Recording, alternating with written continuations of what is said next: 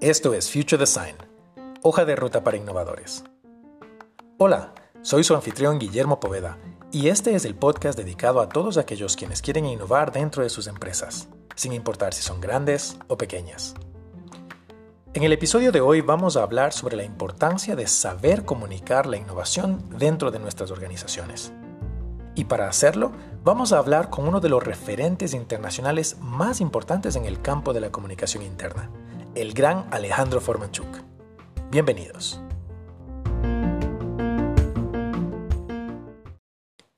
Para innovar exitosamente dentro de nuestras compañías, hemos hablado una y otra vez dentro de este podcast sobre la relevancia del diseño y la implementación de procesos claros de innovación que nos permitan generar esta disciplina dentro de nuestras compañías.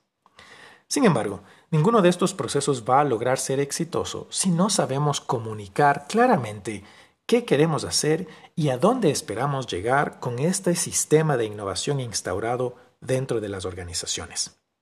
Por eso, para hablar sobre el rol de la comunicación dentro de estos procesos de innovación, quisimos invitar a un gran amigo personal mío, pero también a uno de los referentes internacionales más destacados en comunicación interna.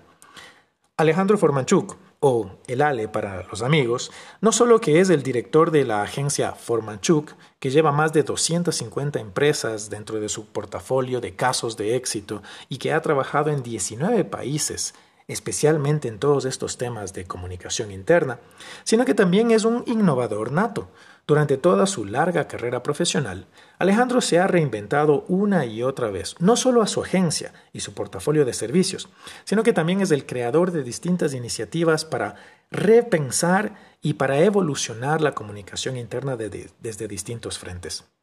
También se ha involucrado de lleno en procesos de innovación y por eso es el indicado para hablarnos sobre todos estos temas en este viaje.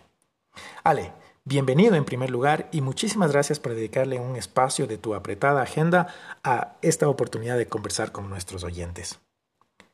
Creo que la base de todo arranca en que puedas ayudarnos a responder la siguiente pregunta.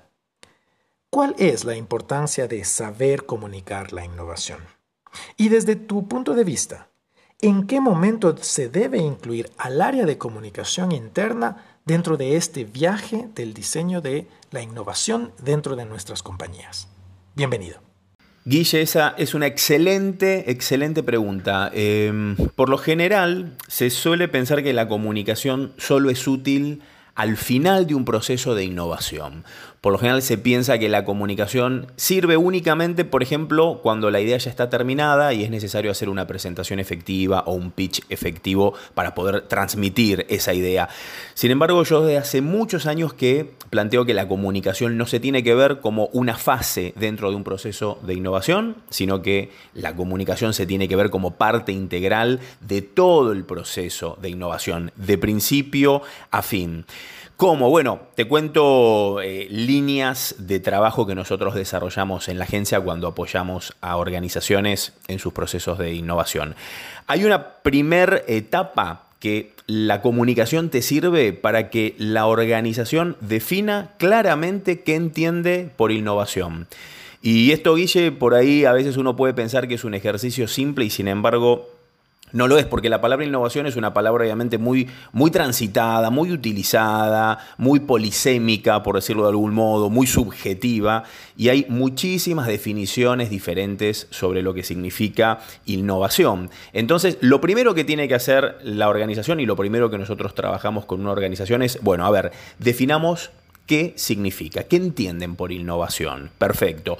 Esa definición, eh, ¿cómo se conecta con otras? O sea, ¿qué entienden por creatividad? ¿Les parece que es lo mismo? ¿No? ¿Son complementarias? ¿Son excluyentes? ¿En qué se parecen? ¿En qué se parece con la disrupción? ¿En qué se diferencia o en qué se asemeja al cambio, a la transformación? Generalmente a veces se suelen utilizar estos términos como sinónimos y no lo son.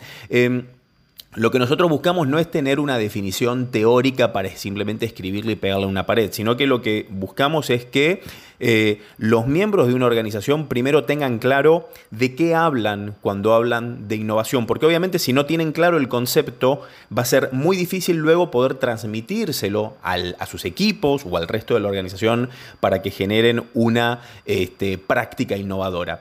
Em, algo que también nos sirve mucho en estos procesos es, por ejemplo, pedirles a, los líderes de estos procesos de innovación eh, que piensen ¿Quién les parece innovador o innovadora dentro de su organización y por qué?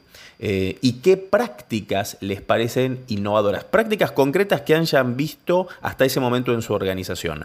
Bueno, aquí obviamente también lo que, lo que empieza a surgir son visiones muy diferentes, miradas muy diferentes. Hay gente que asocia la innovación exclusivamente con la tecnología, hay gente que asocia la innovación exclusivamente con eh, pensar diferente, ser un poco loco, ¿no? Un poco a veces los clichés que envuelven a la cuestión de, de innovación. Y hay otras personas que ven la innovación desde otro lado. Bueno, nosotros en esos casos Em, no, no, decimos quién tiene la razón, no estamos ahí para ser jueces de la visión de una empresa, estamos simplemente para abrir el espacio de diálogo para que los miembros de una organización se den cuenta que no era tan simple la innovación, que tenían que poder definirla y que hay muchas visiones diferentes que es necesario que puedan consensuar.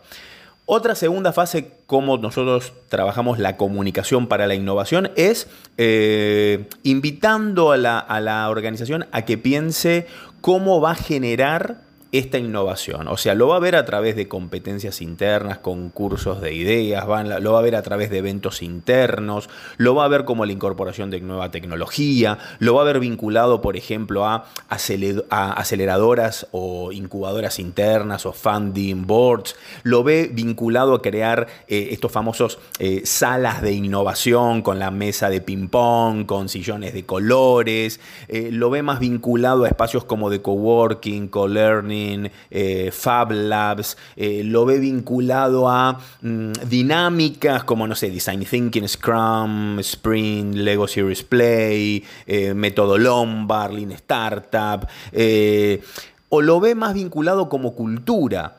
Mm, entonces acá también es interesante decir, bueno, ¿cómo se va a manifestar esta innovación? Y acá hay que abrir nuevamente un espacio de comunicación para que esto esté claro, para ver cómo se va a materializar. Eh, otra fase en donde interviene la comunicación, bueno, eh, a nosotros nos gusta mucho diseñar planes de comunicación para la innovación. ¿Y esto qué significa? ¿Cómo la organización le va a comunicar a su gente qué significa la innovación y qué es lo que espera de ellos y de ellas en esa materia? Eh, ¿Esto qué implica? Varias cosas. Primero, comunicar que la organización apuesta por la innovación y apuesta realmente. Entonces ahí hay que planificar cuáles van a ser estos mensajes clave. Luego, fundamental, explicar por qué la organización quiere que su gente sea innovadora. Eh, ¿Y eso lo está esperando de todos o, la gente por ahí siente de que la innovación está solamente dentro de un área o de un departamento? Bueno, ahí hay que saber comunicarlo. Eh, también que la organización pueda detallar qué entiende por ideas y prácticas innovadoras, que también pueda explicar cómo van a ser los procesos. Por ejemplo, si yo tengo una idea, si yo quiero participar en un proceso de innovación, ¿qué tengo que hacer? ¿Cómo lo hago? ¿Dónde lo hago? ¿Cuándo lo hago? ¿Qué le puedo pedir a la organización? Porque a veces Quizá lo que yo necesito es tener tiempo para poder pensar una idea. O a veces tengo que saber a quién se la puedo comunicar, porque quizás se la comunico a mi jefa o a mi jefe y, no sé si es quizá el mejor camino, porque por ahí en el pasado tuve alguna de esas prácticas y quizá mi jefe o mi jefa me dijo, bueno, todo bien, pero eh, seguí haciendo tu trabajo que no, no, no, no te estamos pagando para que pienses esas ideas, te estamos pagando para otra cosa. Bueno, la organización tiene que diseñar estos planes de comunicación y también para la motivación, para que alguien quiera innovar, no solamente hay que pedírselo, hay que explicárselo, hay que darles herramientas, hay que capacitarlo y hay que darle un incentivo. Y cuando me refiero a incentivo, obviamente no es solamente un incentivo económico, sino justamente eh, yo entiendo que la motivación no, no solamente es dar incentivo, básicamente es dar motivos, con lo cual la gente tiene que tener un motivo para, para querer innovar, ¿no? Entonces, em, como ves, hay varias fases donde la comunicación interviene y desde luego interviene una vez que los equipos por ejemplo, están trabajando juntos para un proceso de innovación, supongamos cuando se hace una determinada eh, sesión de innovación o, el nombre que, que, lleve dentro de cada empresa. O sea, la gente va a necesitar estar junta para pensar. Y cuando la gente está junta y piensa, y piensa, por ejemplo, en un proyecto de innovación, tiene que tener herramientas de comunicación para poder hacerlo bien. ¿Qué significa esto? Bueno, que la gente tiene que tener herramientas para saber cómo interactuar, para poder realmente escucharse, para poder obviamente respetarse, debatir, para saber cómo pueden ensamblar ideas o hacer un remix de ideas. Eh, tienen que llegar a un acuerdo, por ejemplo, ¿Qué idea es la que vamos a apoyar? Bueno, esto se va a votar, cómo se vota, cómo se elige, quién decide. Eh, cada persona también tiene que tener herramientas propias para saber presentar una idea, para poder defenderla en su grupo o luego frente a eh, la organización. Es decir, la práctica de la innovación requiere que los equipos estén consolidados y que tengan reglas propias. Y dentro de, de este marco de las reglas propias hay algo que a nosotros nos encanta trabajar mucho, que es la conversación acerca del error. Porque Obviamente, y esto vos lo sabes, Guille, y todo lo que nos están escuchando también, en todo proceso de innovación hay errores, hay fallas. Entonces uno tiene que poder desde la comunicación brindar un marco de diálogo para que la gente se sienta libre y tranquila de poder hablar acerca de los errores sin buscar culpables, sino buscando un aprendizaje. Y esto se logra básicamente con estrategias y herramientas de comunicación. Y luego finalmente, eh, sí viene la parte de pitch efectivo y de presentación efectiva, que es una parte que aparte a nosotros nos encanta hacer, pero como, como te decía al inicio y que lo, hemos conversado personalmente muchas veces, y que te lo he contado, yo siento que a veces la comunicación se ve solo como esta fase final, sin embargo es algo que acompaña todo, todo el proceso de innovación.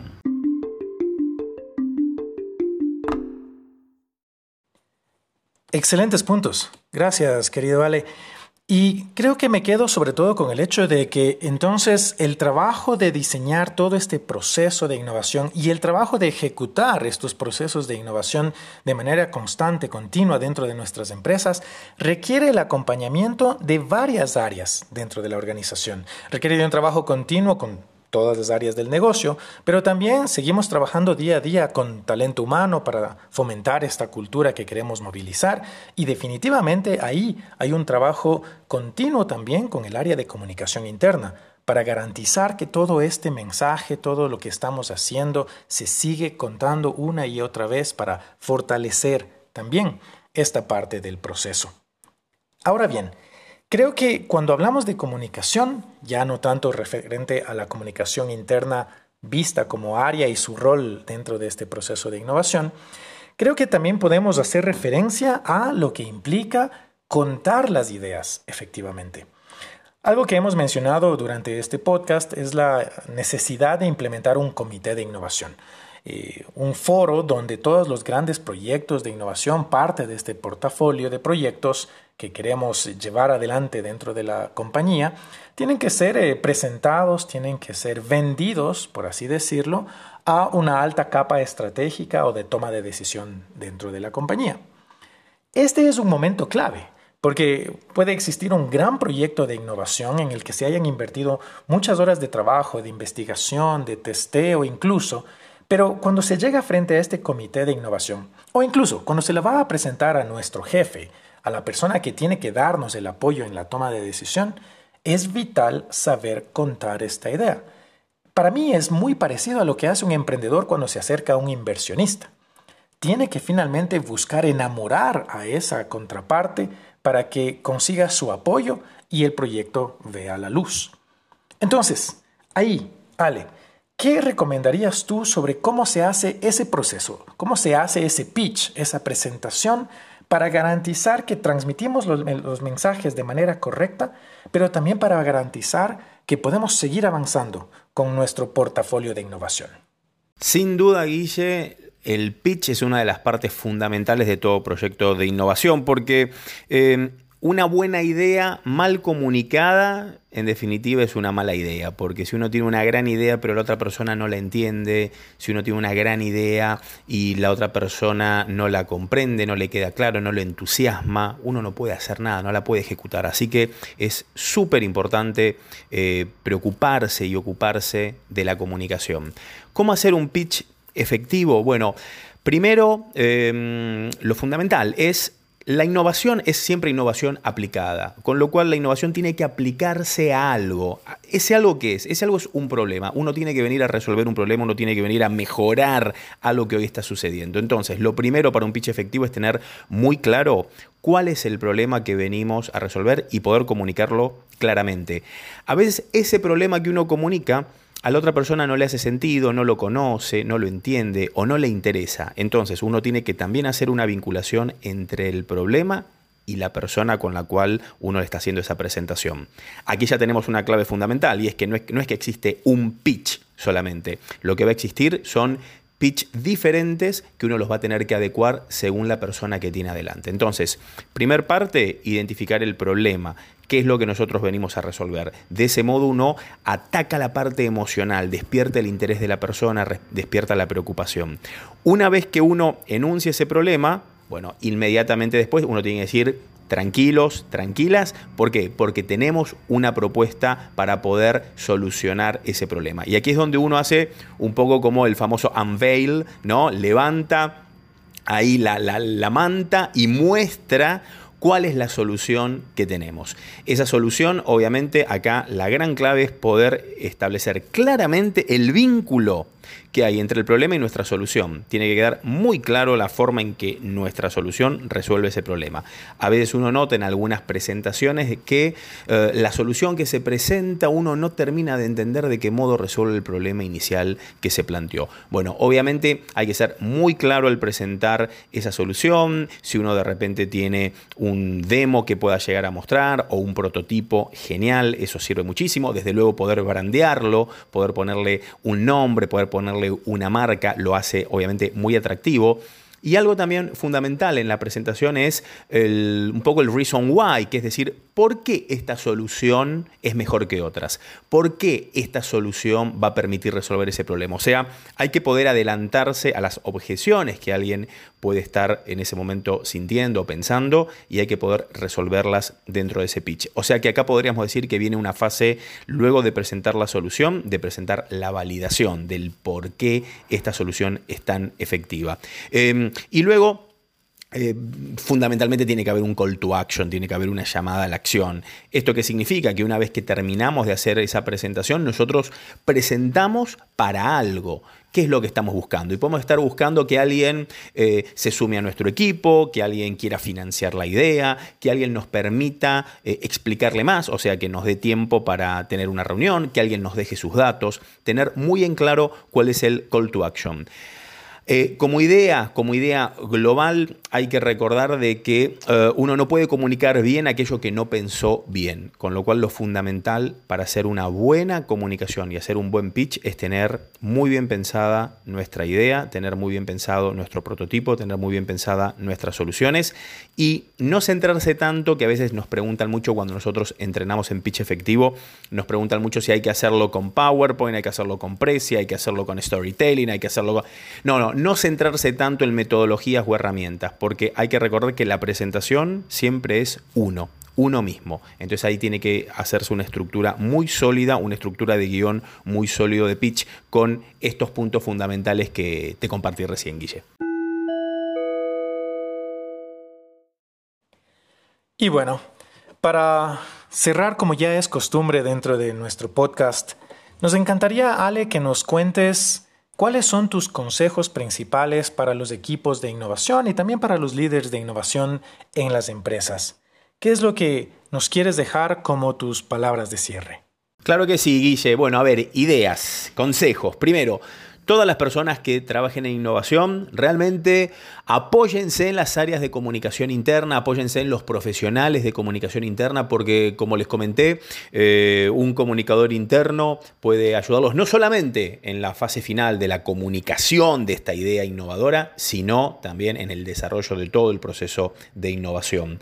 Segundo, algo muy importante también es que toda la organización entienda que la innovación no es un producto, que la innovación no es una técnica, que la innovación es un proceso, que la innovación es un ADN de la organización, que la innovación es una cultura. Y este cambio me parece fundamental para que realmente la innovación sea parte de toda la organización y se apropie toda la organización. De hecho, eh, uno de los problemas que a veces nosotros vemos es que mucha gente en una empresa cree que la innovación está solo dentro del área de innovación, con lo cual es un gran problema porque la gente dice, bueno, si yo no trabajo dentro de esa área, no puedo innovar. Bueno, y desde luego que sí. Entonces acá hay que hacer también un trabajo de comunicación muy, pero muy fuerte.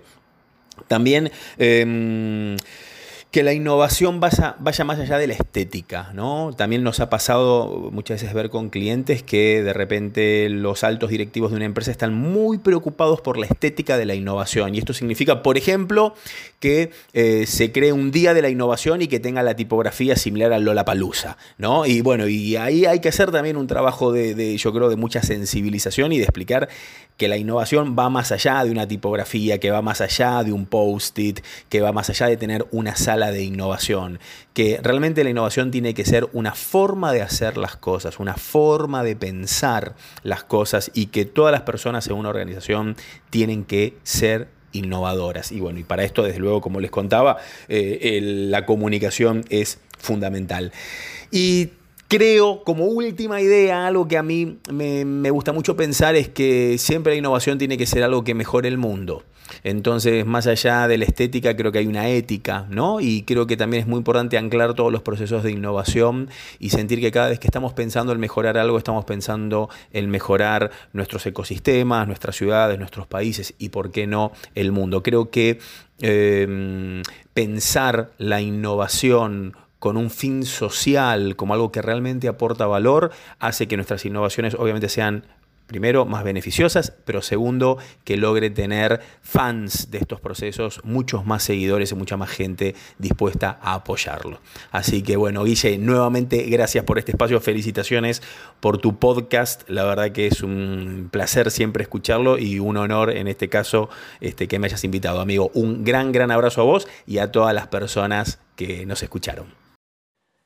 Ale, no, muchísimas gracias a ti. La verdad que aprecio muchísimo tener la oportunidad de nuevamente volvernos a conectar. Nos hemos visto en distintas partes de eh, Latinoamérica, nos hemos encontrado en distintos momentos también de nuestras carreras y es buenísimo ahora poder tenerte como invitado de honor a este podcast eh, que hemos dedicado para hablar de eh, esta tarea que, que es tan apasionante que tiene que ver con todo lo que se refiere a la innovación dentro de las empresas.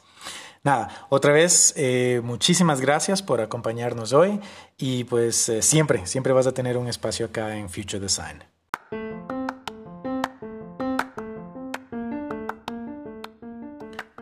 Eso es todo por hoy. Muchísimas gracias como siempre por acompañarnos en este episodio de Future Design. Así concluimos la primera temporada de este podcast. Vamos a hacer una breve pausa durante las siguientes semanas para trabajar en nuevos contenidos, nuevos materiales que queremos traer para ustedes y seguir fortaleciendo esta hoja de ruta para innovadores. Tendremos la participación de otros invitados espectaculares como todos los que nos han acompañado durante estos primeros 10 episodios.